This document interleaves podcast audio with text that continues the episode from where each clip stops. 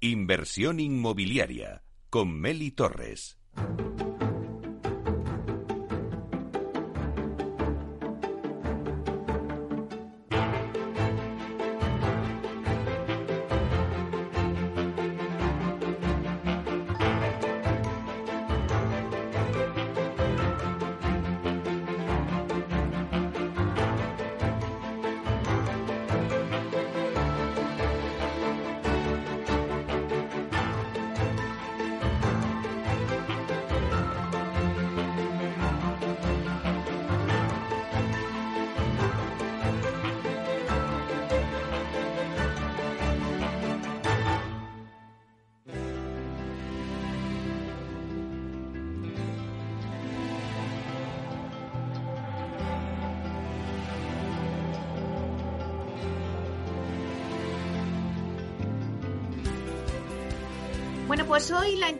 De la semana se la dedicamos a Paco López, asesor y consejero de diversas empresas y fondos de inversión, actividad que compagina con la de editor de libros de cabecera, de la que es fundador y con la que ha escrito ya varios libros. Pero el último, que es en el que nos vamos a centrar hoy, es la guía para invertir tu patrimonio. Así se titula. La verdad es que a veces nos preguntamos, ¿estamos invirtiendo bien nuestro patrimonio? Nos permitiría eh, una buena jubilación o una buena educación para nuestros hijos? Bueno, pues desde inversión inmobiliaria os vamos a hablar de, ahora de la inversión en inmuebles, pero sin olvidar también otras opciones y para ello vamos a dar la bienvenida a Paco López. Buenos días, Paco. Hola, buenos días, Meli, encantado. Bueno, pues bienvenido a Inversión Inmobiliaria. Lo primero, enhorabuena por este nuevo libro donde apuntas que las personas que consiguen reunir un patrimonio financiero, pues bien sea por ahorros, por una herencia, por negocios, etcétera, quieren al menos mantenerlo a salvo de la inflación y si es posible incluso incrementarlo, ¿no? Pero muchos la verdad es que desconocen cómo conseguirlo.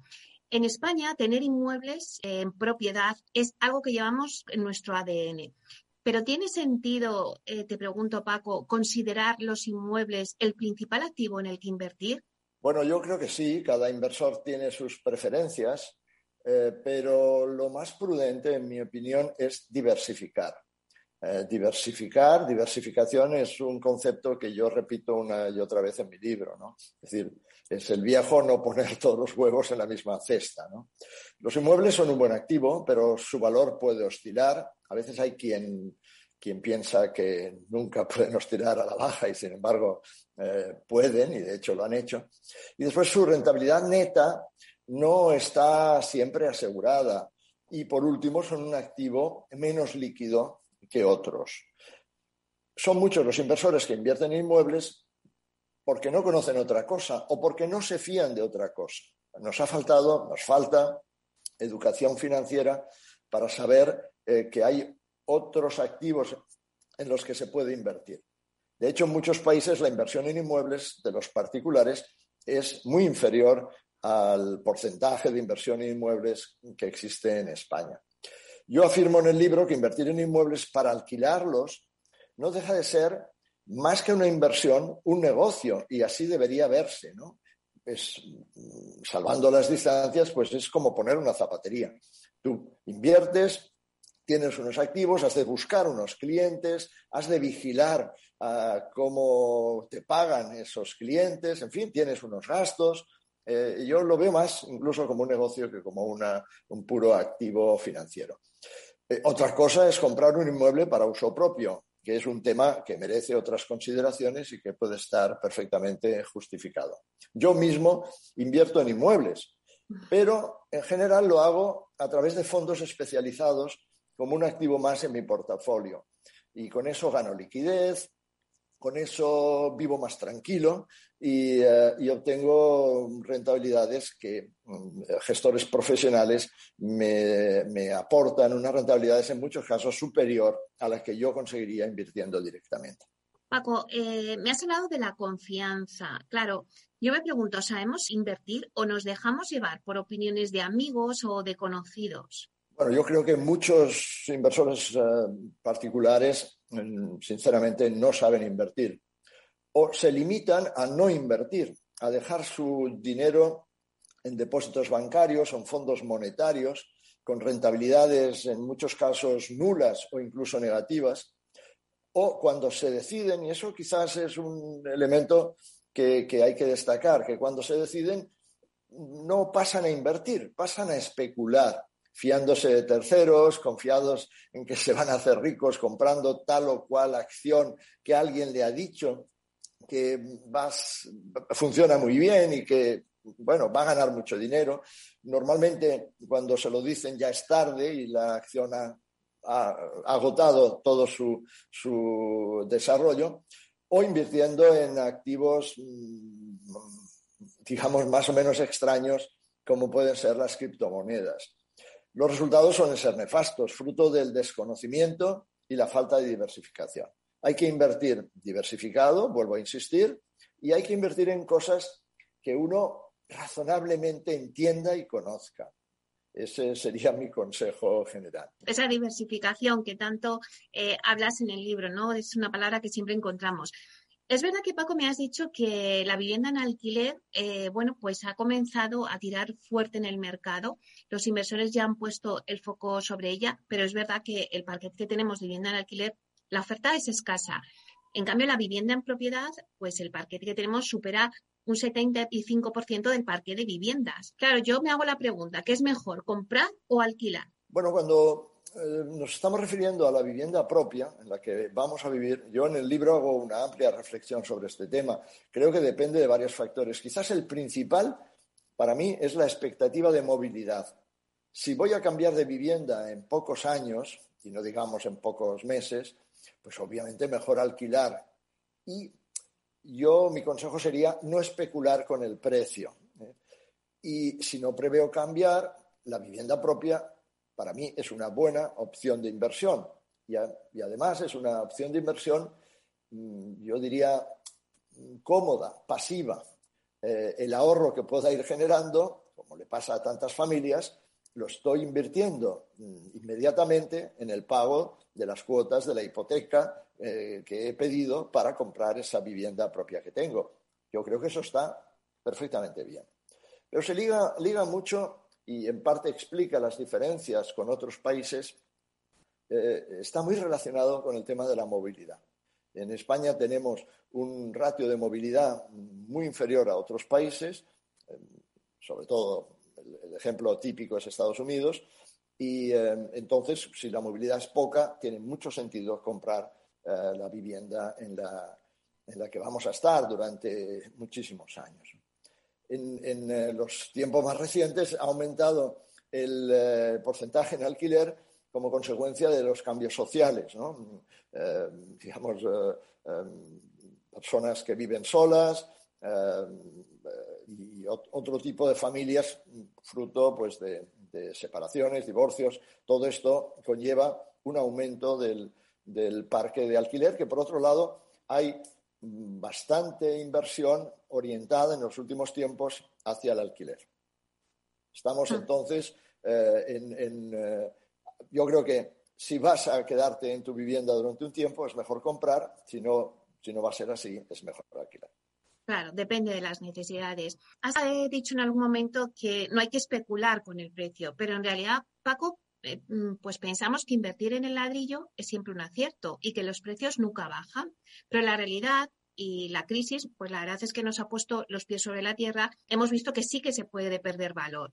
¿Qué debe tener en cuenta el pequeño inversor inmobiliario? ¿Qué errores debería de evitar? Bueno, mm, yo, como he dicho antes, una cosa es vivienda propia y otra es compra de inmuebles para alquilarlos. En este segundo caso, pues eh, primero hay que conocer bien el ciclo económico, hay que estar atento a los tipos de interés. Eh, automáticamente, si hay un alza de los tipos de interés, hay una tendencia a que se congelen o, se, o, caiga el valor de los activos en general y entre ellos los activos inmobiliarios. Hay que saber qué compras, eh, dónde lo compras y sobre todo hay que comprar a buen precio. Eh, como digo antes, como antes he mencionado, la compra de inmuebles para alquilarlos yo no la veo tanto como una inversión, la veo como un negocio, un negocio en el que hay que, digamos, es un activo complejo que requiere una atención y una profesionalización que en mi caso yo asumo que no se la puedo aportar y prefiero hacerlo a través de profesionales. Eh, y de ahí que, mm, bueno, yo nunca he invertido directamente en activos inmobiliarios porque no me, considero un, profesional de, este tipo de sector. Y ojo, cuidado con la rentabilidad neta de los inmuebles. ¿no? Muchos inversores no tienen en cuenta los costes asociados a la posesión de los inmuebles a la hora de calcular los beneficios que proporcionan.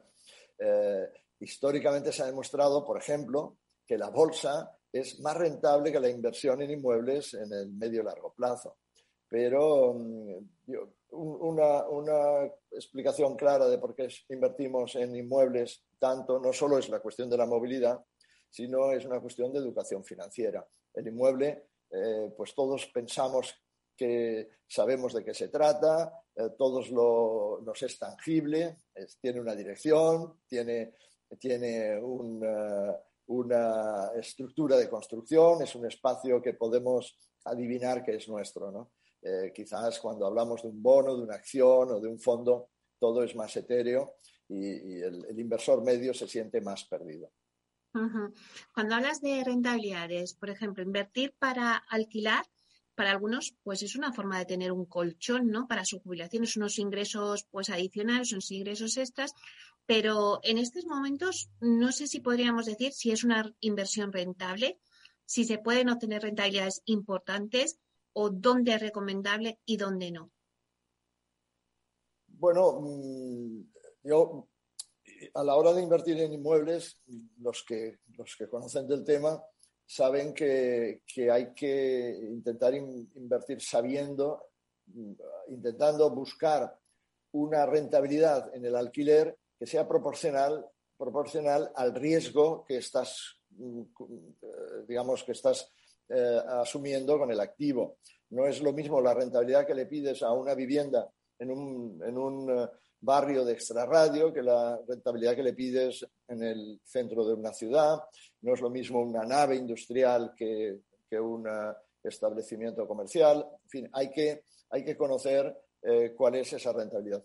Como decía antes, el hecho de que estemos ahora en un ciclo de recuperación, de, aumento de los tipos de interés, va a traducirse sin duda en una eh, reducción de los, de los precios de los inmuebles eh, porque se va a pedir una rentabilidad mayor al alquiler y eh, si le pedimos una rentabilidad mayor al alquiler estamos dispuestos a pagar un precio inferior en, eh, en la compra del activo.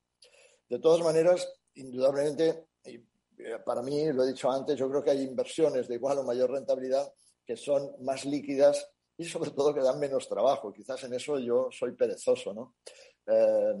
y para mí, siempre que alguna vez he invertido directamente en, activos inmobiliarios, he, tenido que estar preocupado por cosas de las que no debo preocuparme si invierto en otro tipo de activos o invierto a través de fondos.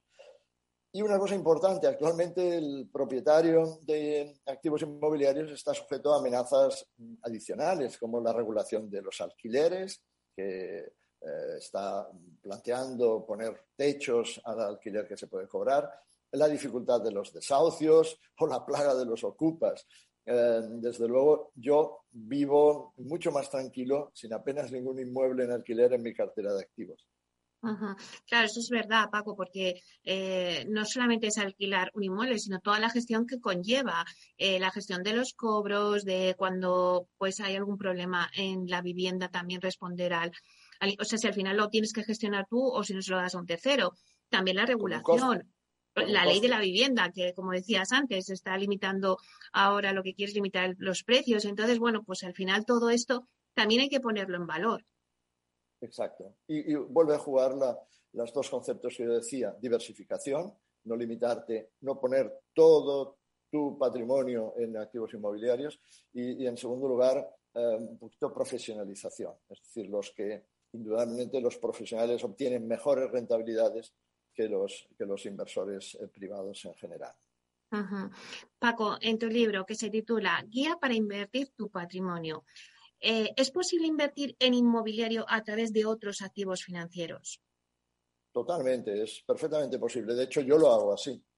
Hay sociedades cotizadas, que conocemos todos, las OCIMIS, y hay fondos alternativos que invierten en inmuebles, en viviendas, en naves, en oficinas, Em, y que proporcionan buenas rentabilidades, como yo digo, sin moverse del sofá, sin que, sin que nosotros se tenga que mover del sofá, ni recibir una llamada de que un inquilino eh, pues, eh, va a dejar la vivienda que tienes alquilada, ya el corazón te da un vuelco diciendo, bueno, a ver cómo la habrá dejado, y después el problema de encontrar un nuevo inquilino y que medianamente sea presentable, en fin, ya sabemos todas estas historias.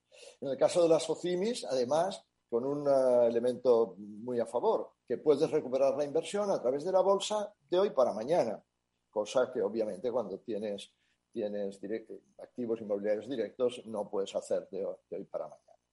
Con lo cual es perfectamente posible y, para mí aconsejable. ¿Cuál sería el MIS recomendable para tener bien invertido el patrimonio? ¿Qué porcentaje debe ocupar los inmuebles, por ejemplo?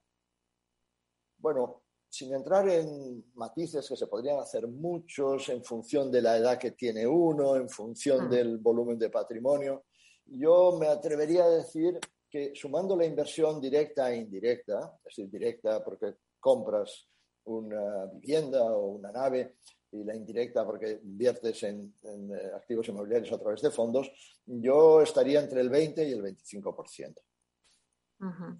Pero ya digo, cada persona y cada circunstancia eh, puede aconsejar otros elementos. Paco, tu libro nos da las claves para invertir el patrimonio en general, en función del perfil, como estábamos diciendo ahora. ¿Qué recomendarías a los oyentes que nos estén escuchando? ¿Qué otras opciones hay? Bueno, yo en el libro um, explico o propongo en general cuatro tipos de activos financieros, aparte de los inmobiliarios directos. ¿no? Eh, obviamente, en primer lugar, eh, por defecto, es la liquidez, el cash, ¿no? en forma de depósitos o activos monetarios. En segundo lugar, bonos, renta fija en forma de compra directa de un bono o a través de fondos. En tercer lugar, acciones cotizadas, también compradas directamente, pues Telefónica, Banco Santander, eh, lo que uno quiera, o mejor a través de fondos, de nuevo. Y en cuarto lugar, lo que yo llamo, lo, que se llama activos alternativos, que son activos no cotizados que se pueden eh, comprar directamente o a través de fondos especializados. En el libro explico pues, que la oferta es muy amplia, eh, intento sugerir cuándo procede uno u otro tipo de activo y en qué proporción, dependiendo de la edad, dependiendo del nivel de patrimonio en el libro está detallado qué supone cada activo y qué ha de tener en cuenta el inversor particular cuando se decide por uno de ellos. Quizás el universo menos conocido, casi todo el mundo más o menos conoce lo que es la renta fija o lo que son las acciones. El, universo menos conocido es el de los activos alternativos, eh, sobre todo en forma de fondos, de capital riesgo, de private equity, fondos de infraestructuras, fondos inmobiliarios. Eh, y yo creo que a partir de un patrimonio global, todo incluido, de mm, quizás unos 500.000 euros, eh, incluido obviamente el inmueble en el que uno vive, es decir, el patrimonio global, el inversor habría de, tenerlo, de tenerlos en cuenta. Hoy en día, además, este tipo de activos alternativos, eh, las entidades, incluidos los bancos, han hecho un gran esfuerzo para acercarlos al inversor particular y son activos que históricamente están dando unas rentabilidades muy interesantes, eso sí, en el medio largo plazo y con, menor liquidez. Digamos, en un extremo está la máxima liquidez de los depósitos o los fondos monetarios, en el otro extremo está la menor liquidez de los activos alternativos. Pero a su vez, en, eh, la liquidez no da rentabilidad y los activos alternativos están dando rentabilidades eh, muy interesantes porque hay eh, gestores eh, muy cualificados que están haciendo operaciones eh, pues siempre muy interesantes. Paco, nos has dado unas claves muy interesantes. La verdad es que seguro que hay muchos oyentes que nos están escuchando y que han dicho, bueno, queremos leer la guía para invertir tu patrimonio. ¿Dónde podemos conseguir el libro? Bueno, la editorial ha hecho una, digamos, una prueba con este libro y en lugar de eh, mandarlo a la distribución general, lo está vendiendo a través de su web. Ah, la web es librosdecabecera.com. La, editorial manda libros sin coste alguno a, casa de, de, cualquiera de los compradores. Librosdecabecera.com. Bueno, pues ahí lo dejamos. Muchísimas gracias. La verdad es que ha sido pues como una clase magistral eh, hablar contigo. Eh, hemos aprendido leyendo el libro, pero también nos lo ha resumido muy bien, Paco. Así que un placer. Muy bien, pues muchísimas gracias a ti, Meli. Hasta pronto. Adiós, hasta pronto.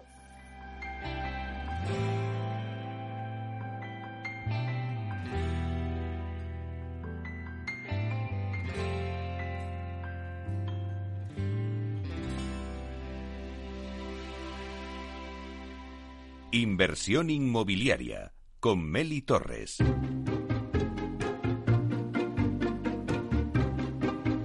Bueno, pues ahora en breve vamos a ir con nuestra sección de urbanismo, en donde os vamos a contar eh, pues el desarrollo donde ya el Ayuntamiento de Madrid ha dado luz verde al desarrollo urbanístico de los cerros, donde se van a promover 14.276 viviendas, más del 50% de VPO. Este desarrollo de los cerros está al sureste de Madrid, en la estrategia toda del este. Y bueno, pues ahí hay varias promotoras que tienen suelo, está Vía Célere, Vía Ágora, Sareb y Metro Bacesa. Bueno, pues hoy vamos a hablar con Sareb, que nos va a contar pues sus proyectos dentro de este desarrollo que ha obtenido ahora la Luz Verde y nos lo hará, contará Carlos Ruiz de Sareb. Así que en breve estaremos con él.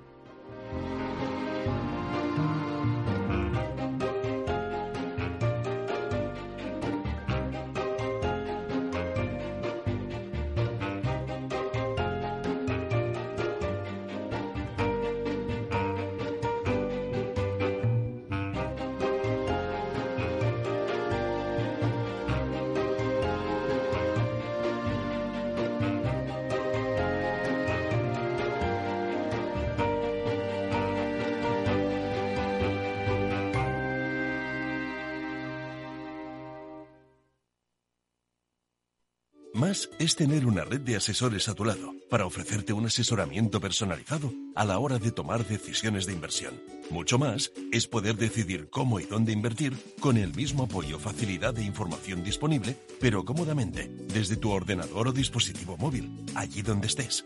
En Renta 4 Banco queremos ofrecerte mucho más. Por eso evolucionamos, para que no tengas que elegir. Más cercano, más digital. Renta 4 Banco. ¿Quieres más?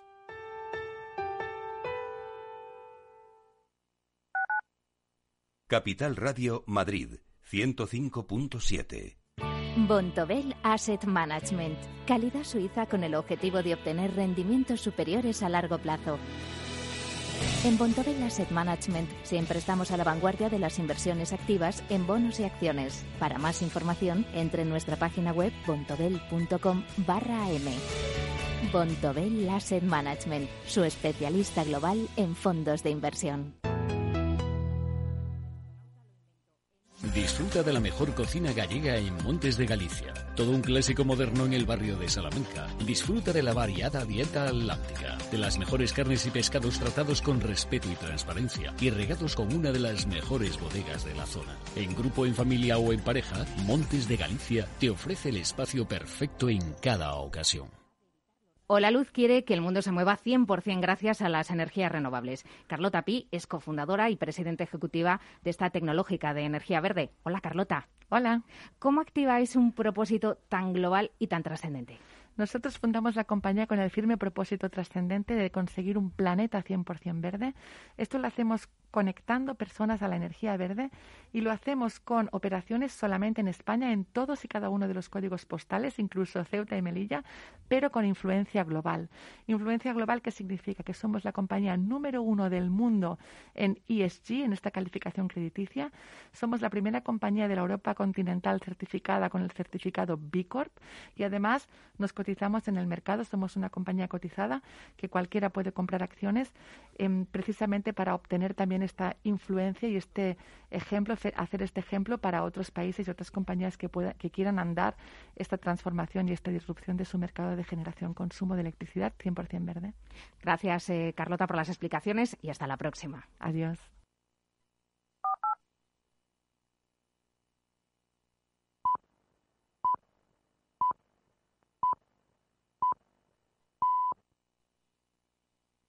Inversión inmobiliaria con Meli Torres.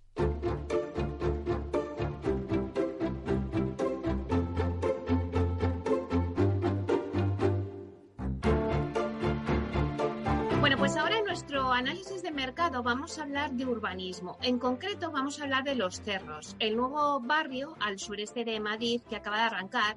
Y para hablarnos de ello contamos hoy en Inversión Inmobiliaria con Carlos Ruiz Pascual, que es gerente de desarrollo de suelo en Sareb, ya que Sareb es una de las propietarias de suelo en este desarrollo. Así que vamos a darle la bienvenida. Buenos días, Carlos. Buenos días, Meli. Un placer tenerte aquí con nosotros. Eh, bueno, recientemente se ha firmado el convenio de gestión del sector Los Cerros.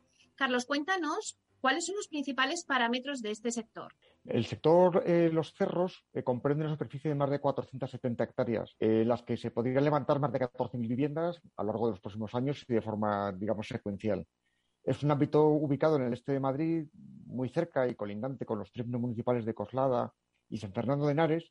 Y bueno, destaca también un poco la cantidad de infraestructuras que lo bordean o incluso que lo atraviesan, la M45, la M50, eh, las vías del AVE, la Radial 3 digamos que está muy bien conectado hasta el punto que la conexión con la M45 está ya ejecutada desde hace eh, más de 20 años.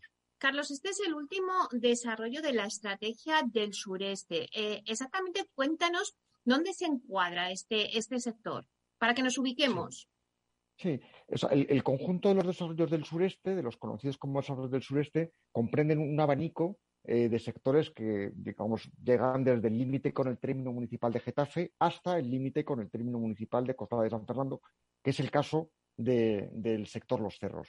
Eh, de ese conjunto de sectores, ahora mismo hay en desarrollo, en desarrollo activo, principalmente cinco, eh, por lo menos en la parte residencial. Son el Cañaveral, Berrocales, Aijones, Los Cerros y Valdecarros. todos ellos comparten eh, al estar situados, digamos, en forma de abanico, comparten unas conexiones de infraestructuras por la M45, la M50, por la Gran Vía del Sureste que está en construcción.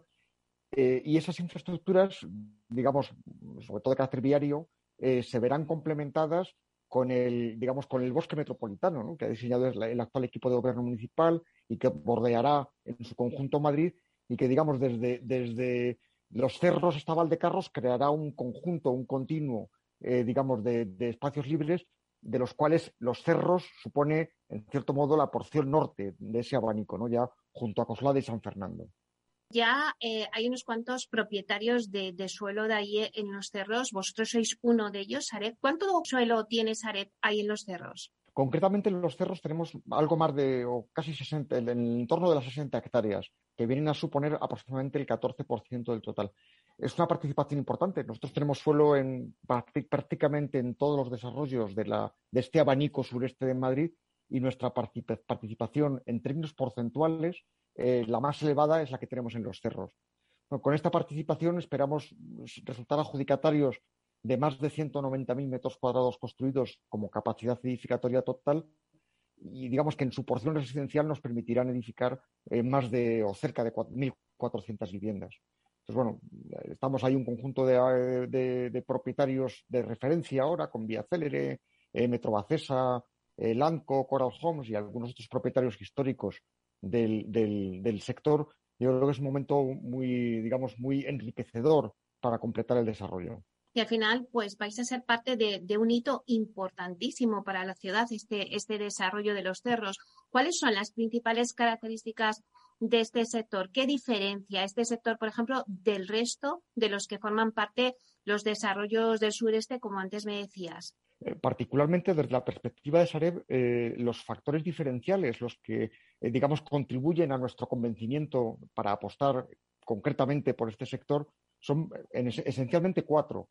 Eh, el primero es la compacidad urbana, un poco por, el origen histórico o por el origen, digamos, y las vinculaciones de infraestructuras que tiene este sector y también en parte por decisiones de, la pura ordenación urbanística. El modelo de ocupación del territorio eh, en este ámbito generará una trama urbana compacta y relativamente densa. Y eso es un factor clave para que exista vida en la calle, para que exista tránsito urbano, para que los comercios de barrio, donde se implanten, tengan la densidad peatonal necesaria y un poco en definitiva para que la escena urbana esté viva, ¿no? para que exista una porción viva de ciudad. Eso nos parece muy interesante. También nos parece muy interesante la implantación territorial, porque aunque este, lo has denominado antes, Meli, lo has denominado como el, último sector de la estrategia del sureste, para nosotros no es el último. Nos parece que eh, por su ubicación, digamos, eh, junto a muchas vías, muchas infraestructuras, sobre todo viarias de cierta relevancia, y por su digamos, por su colindancia, por, estar en la confluencia de Coslada, de San Fernando de Henares, de Rivas hacia Madrid y de la propia capital de Madrid, digamos, se nutre de mucha demanda insatisfecha, sobre todo de Coslada y San Fernando, que son municipios que tienen muy poca muy poca muy, poco suelo y históricamente han venido teniendo un problema de, capacidad de acogida para nuevas para nuevas viviendas. De otra parte, como tercer aspecto relevante, nos parece que la, es destacable la capacidad que tiene este sector para mejorar la, y, para gozar de una buena conexión y de integración con tejidos colindantes. Eh, si os acordáis que el, sector, digamos, linda con el término municipal de Costa y San Fernando, como hemos comentado, y, y, linda con su propia trama urbana. En el caso de San Fernando, de forma casi directa, y en el caso de Coslada, a través del nuevo desarrollo, del único desarrollo residencial que tiene Coslada junto al Hospital de Lenares. Entonces, esta, esta, esto propicia facilidad a la, incluso accesibilidad a la vía del, digamos a la línea 7 del ferrocarril del metro, del metro de Madrid, y, nos parece que eso es muy interesante. Y por otra parte, claro, digamos, los que conozcáis, digamos, la ubicación, el sector eh, está separado del sector del cañaveral por la vía por la cañada real, por la vía pecuaria cañada real. esta, esta, cañada real, bueno, tiene el origen que todos conocemos y es un espacio que ha sido ha quedado muy, muy degradado, eh, digamos, por su devenir histórico, pero ya se ha emprendido un plan regional para mejorar, de hecho ya está parcialmente ejecutado, el plan para mejorar esa, esa, esa porción de vía pecuaria que debería ser un corredor ecológico, ya sabemos que no lo va a ser, tampoco va a ser la Gran Vía, aunque vaya por delante que la Gran Vía de Madrid es una vía pecuaria. Entonces, bueno, yo creo que, eh, eh, el hecho de que esa porción, lo que se llama el sector 2 de la, de la Cañada Real, está comprendida eh, dentro del término municipal de Madrid entre los cerros y Cañaveral, va a propiciar una, una integración y una mejora de esa, y una regeneración, al menos de usos y de actividades, en esa porción de vía pecuaria, lo cual nos parece que es positivo digamos, para el interés común, ¿no? por, por, por, lo que tiene, digamos, de, colaboración eh, y de mejora de dotaciones en esa porción de la cañada real. ¿no? Y por último, nos parece muy destacable, en el caso de los cerros, la existencia, el, cerro de la Herradura, que es el, gran espacio libre, el gran espacio verde del sector, con todo lo que tiene en sí, ya no solamente como espacio eh, ambientalmente valioso, sino por el hecho de que hay eh, ruinas arqueológicas, hay, digamos, eh, unas minas de unas antiguas minas neolíticas de sílex y es un espacio muy interesante también desde el punto de vista arqueológico y etnográfico, aparte de su valor ambiental. Nos parece que puede ser eh, el, pulmón, en cierto modo, o el, gran espacio verde del crecimiento de Madrid en su borde, en su borde este. ¿Y cómo va a impactar todo este desarrollo en Madrid? Los desarrollos del sureste comprendían un número de viviendas en su origen en el entorno de las 150.000, de esto hace ya muchos años. Eh, los, suelos en desarrollo actualmente, ya descontando los que están parcialmente ejecutados, rondarán las 100.000. Parece mucho, pero no lo es tanto. Madrid es una, eh, tiene un mercado inmobiliario muy activo, con una demanda eh, que no apenas se ha reducido, y no son tantas viviendas las 14.000 que caben en, en estos ámbitos.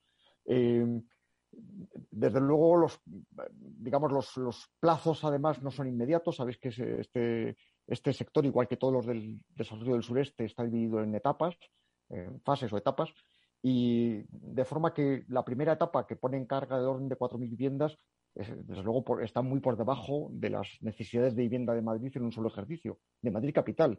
Si a eso ah. le sumamos las que proceden del corredor de Lenares, de Coslada, de San Fernando, eh, creemos que, el impacto va a ser positivo porque va a acoger una demanda insatisfecha que ahora, digamos, tiene aquí un epicentro, por decirlo de alguna manera, entre los tres municipales que, la comprenden. Y antes hablabas de plazos. ¿Qué plazos se manejan? Bueno, hablando de plazos, lo primero que queremos hacer es agradecer por una parte a la Junta de Compensación y al conjunto de propietarios que, que ahora impulsamos el ámbito eh, y también agradecer a la Administración Pública, porque en este caso el actual equipo de gobierno municipal, eh, digamos, está propiciando un desarrollo, está facilitando una Mm. gestión que llevaba encallada pues cerca de 20 años entre unas cosas y Fíjate. otras. Mm. Sí, es, es tremendo, ¿no?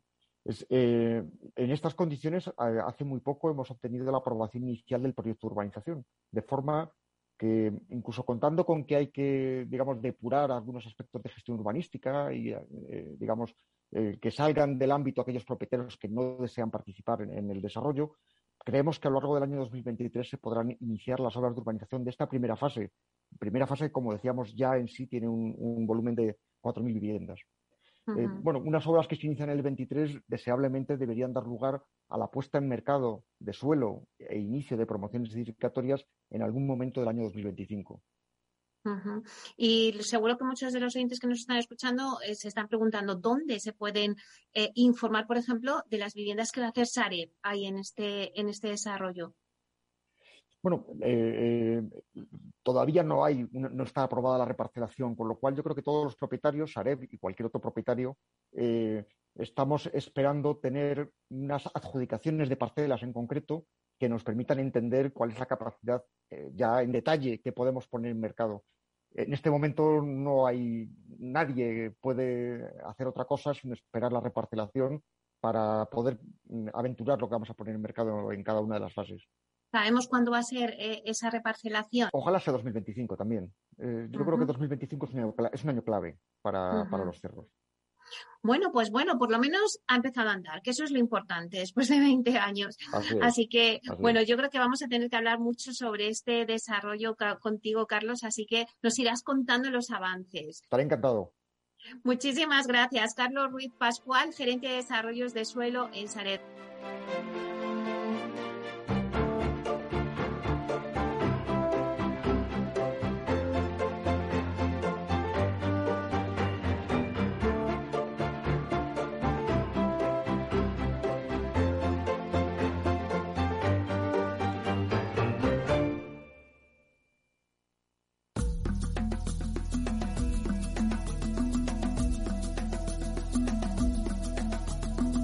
Expedición Culmia, con destino tu hogar.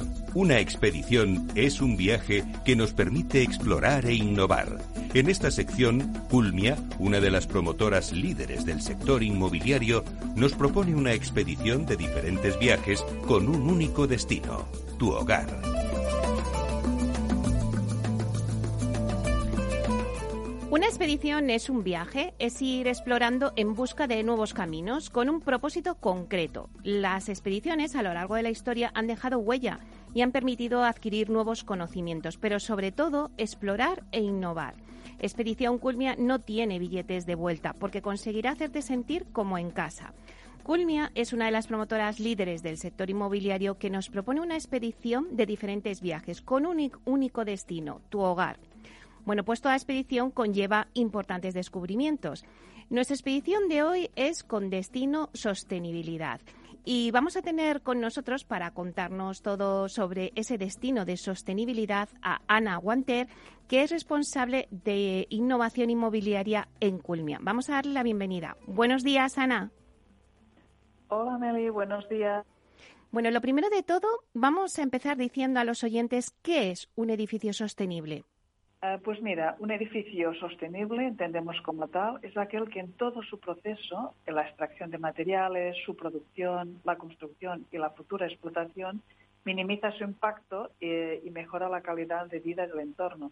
Piensa que eh, el sector de la edificación en España es responsable de aproximadamente el 40% de emisiones de CO2 y el 30% de consumo energético y, por tanto, eh, contribuye de forma destacable al deterioro de nuestro planeta. Por este motivo, las empresas que nos dedicamos a ello estamos dando un cambio de visión, ¿no? Uh, un nuevo modo de construir que respete las condiciones y los recursos uh, que ofrece la Tierra. Es un enfoque absolutamente necesario para la salud de nuestro planeta. Claro, entonces una vivienda sostenible pues puede también impactar directamente en la salud de las personas. Sí, sí, por supuesto. Es innegable que un edificio sostenible puede contribuir a una mejora ambiental eh, interior dentro de la vivienda y que, por tanto, eh, es beneficioso para la salud de las personas, pero no es su cometido principal, ¿no? un edificio saludable, digamos así, eh, va un poco más allá y tiene en cuenta características que contribuyen directamente a la salud y al bienestar de sus habitantes, como pueden ser eh, materiales de acabados, a su higiene electromagnética, especial atención a la acústica, iluminación, ventilación. Claro, entonces, por ejemplo, eh, ¿podría un material sostenible no ser saludable? Pues sí, sí, sí, efectivamente. Eh, solo hay que pensar en un material constructivo fabricado a base de plástico reciclable, eh, que será muy sostenible, pero como plástico tiene unas propiedades muy poco saludables para formar parte de una vivienda. ¿Por qué es importante hablar de salud en la edificación? Pues mira, ah, según la Organización Mundial de la Salud, la OMS, ¿no? el 80% de la población, especialmente en las grandes ciudades, mm, permanecemos entre el 80 y el 90% de nuestro tiempo en el interior de los edificios. ¿no? Y además, más de la mitad del aire que respiramos a lo largo de nuestra vida lo inhalamos en nuestros hogares. Eh, es por tanto indiscutible ¿no? que las condiciones ambientales de los edificios tienen un impacto directo sobre la salud de las personas. Y además, cada vez ah, hay más estudios que relacionan que una mala calidad de vivienda se asocia a un peor nivel de salud y a un mayor número de visitas médicas. De hecho, ah, ya se estima eh, en nuestro entorno que eh, solo el 20% de la salud depende de la asistencia sanitaria, mientras que el 80% restante, restante depende de factores económicos, de pautas de vida saludable y del entorno físico. Entonces, los edificios también pueden provocar problemas de salud a las personas. Pues sí, sí, sí, sí. Eh, existe un consenso general en que los edificios tienen impacto sobre cuatro de los grupos de problemas de salud más importantes, que son las enfermedades cardiovasculares, enfermedades respiratorias, salud mental y lesiones por causas externas. Ten en cuenta que en los hogares en los que hay pobreza energética, las probabilidades de enfermedad se duplican. Por otra parte, también ah, la EPA, que es la Agencia de Protección Ambiental de Estados Unidos, determina que en los espacios interiores, mm, especialmente no bien ventilados, las concentraciones de algunos contaminantes es a menudo de dos a cinco veces más alta que la de los contaminantes típicos al aire libre. Y de hecho, aquí en España, nuestro Código Técnico de la Edificación ya ha introducido un apartado de que llama calidad del aire interior, eh, que es más exigente en cada nueva actualización. ¿Y qué tipo de contaminantes pueden encontrarse en las edificaciones que afecten a la salud de, sus usuarios? Ah, pues mira, en primer lugar tenemos los biológicos, ah, que pueden ser los hongos y levaduras, bacterias, virus, muy de moda actualmente, y alérgenos. ¿no?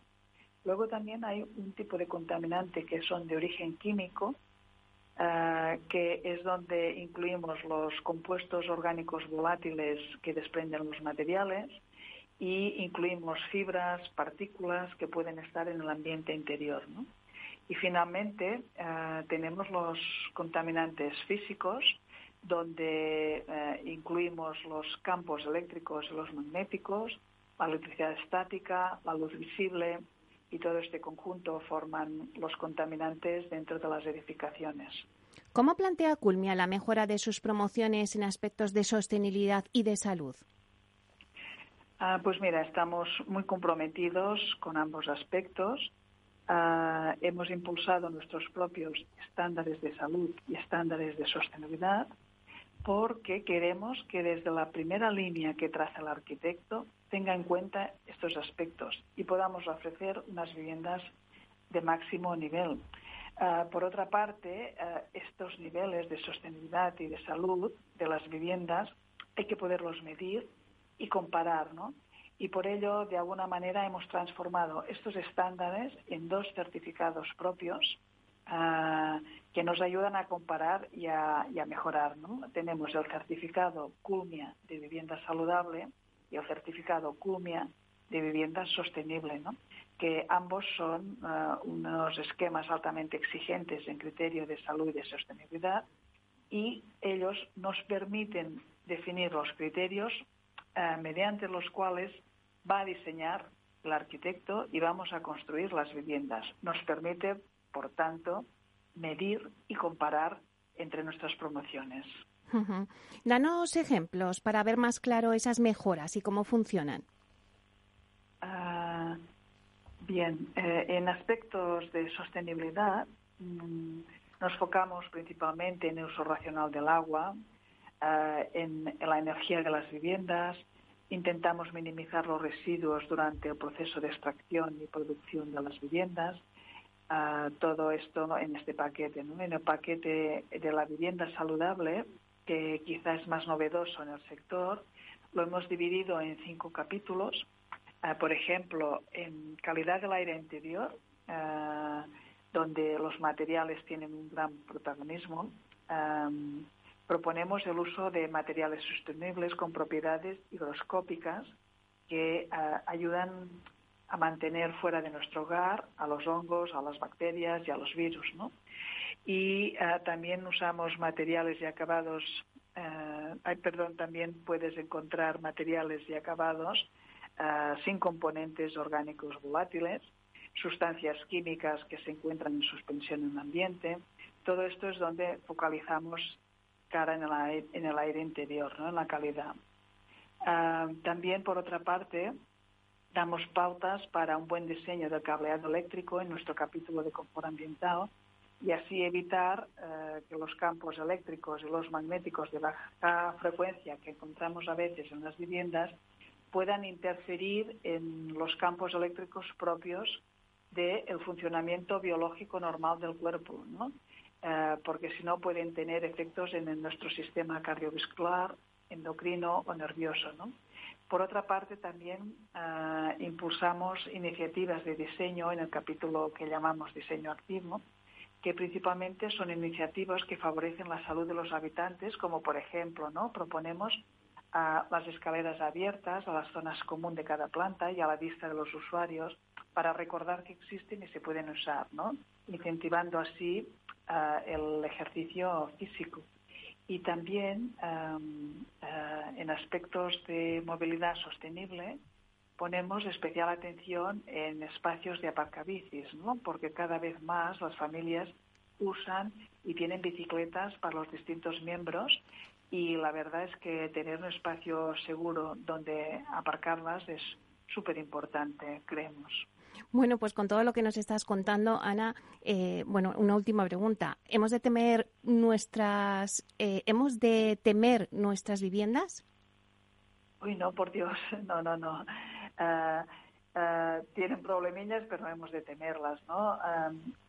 actualmente su proceso de, de, creación es cada vez más respetuoso con la salud del planeta y la salud de las personas, ¿no? Eh, yo creo que estamos ya en una senda correcta en estos aspectos.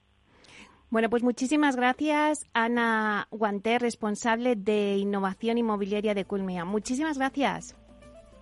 A vosotros un saludo. Hasta pronto.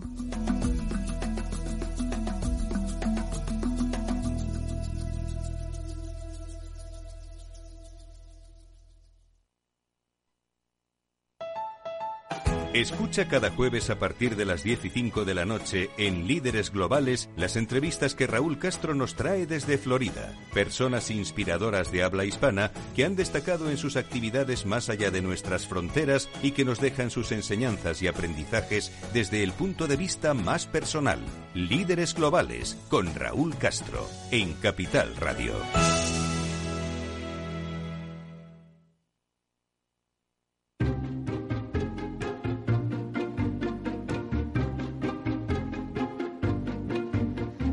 Pues ya hemos llegado al fin de nuestro programa de hoy, que llevamos desde las diez y media contándoles todo lo que ocurre en el sector inmobiliario. Así que antes de despedirme, os voy a avanzar lo que vamos a, tener mañana en inversión inmobiliaria de 12 a 1. Vamos a tener un debate súper interesante, así que a todos los oyentes que nos estén escuchando les invitamos a que estén pegados mañana a la radio en Capital Radio, porque de 12 a 1 vamos a tener un debate y vamos a hablar de la figura del agente rehabilitador.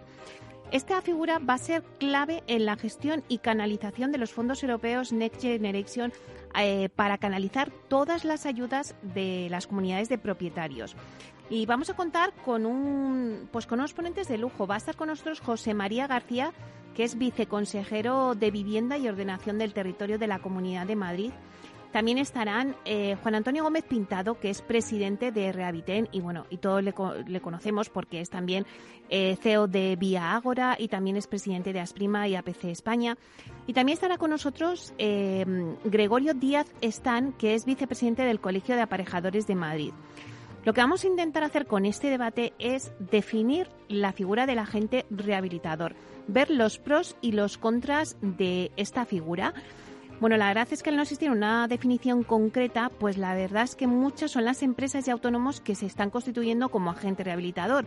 Pero vamos a ver qué características tiene que reunir un agente rehabilitador. Y por supuesto, también nos vamos a dar toda la información sobre las ayudas, dónde se pueden solicitar las subvenciones. Bueno, pues todo eso mañana de 12 a 1. Y bueno, pues la verdad es que ya se nos acaba el programa, así que pues despedirme, decirles a todos los que nos escuchan a través de la radio, al otro lado de las ondas, que muchísimas gracias por estar ahí y compartir este espacio con nosotros. Gracias también de parte del equipo que hace posible este espacio, de Félix Franco en la realización técnica y también de quien les habla, Meli Torres. Les esperamos mañana aquí en Inversión Inmobiliaria de 12 a 1. Hasta entonces, que sean felices.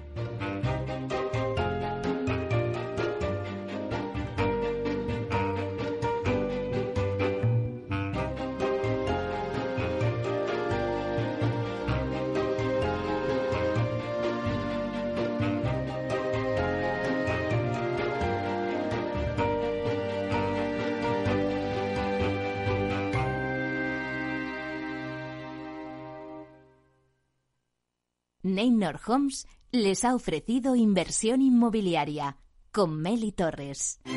Neynor Homes presenta Inversión Inmobiliaria cada jueves de 10.30 a 13 horas en Capital Radio, un espacio donde se darán las claves para realizar la mejor inversión en inmuebles y sacar la mayor rentabilidad a sus propiedades. No se pierda su cita inmobiliaria de la semana en Capital Radio. Ya no estamos en la era de la información, estamos en la era de la gestión de los datos y de la inteligencia artificial. El tratamiento inteligente de estos datos proporciona un valor enorme a las empresas en sus procesos de negocio. En Piper Lab ayudamos a nuestros clientes a tomar decisiones de negocio basadas en datos. Escúchanos todos los lunes en el espacio de Big Data de Capital, la Bolsa y la Vida.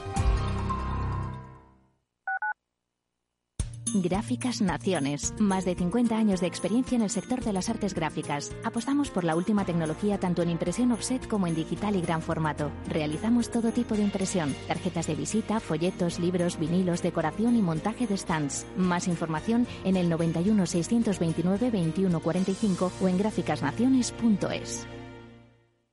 Disfruta de la mejor cocina gallega en Montes de Galicia. Todo un clásico moderno en el barrio de Salamanca. Disfruta de la variada dieta atlántica, de las mejores carnes y pescados tratados con respeto y transparencia y regados con una de las mejores bodegas de la zona. En grupo, en familia o en pareja, Montes de Galicia te ofrece el espacio perfecto en cada ocasión. Si quieres entender mejor todo lo que rodea a nuestro sector alimentario, tienes una cita en La Trilla un gran equipo de especialistas te acercará a la actualidad económica y política desde el campo hasta la mesa. Conocerás sus principales innovaciones sin olvidar las producciones más tradicionales. Los sábados de 8 a 9 de la mañana con Juan Quintana, la trilla de Capital Radio.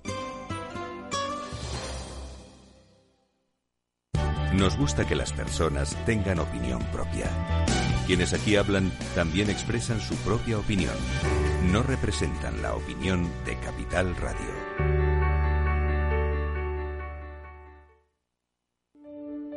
En tiempos de incertidumbre, nuestra fortaleza es la estabilidad. En Nordea, pensamos que el equilibrio, la fiabilidad y la experiencia importan. Nuestra estrategia Stable Return muestra un sólido comportamiento en el largo plazo para sus inversiones Invierta en estabilidad. Invierta en tranquilidad. Descubra más en nordea.es.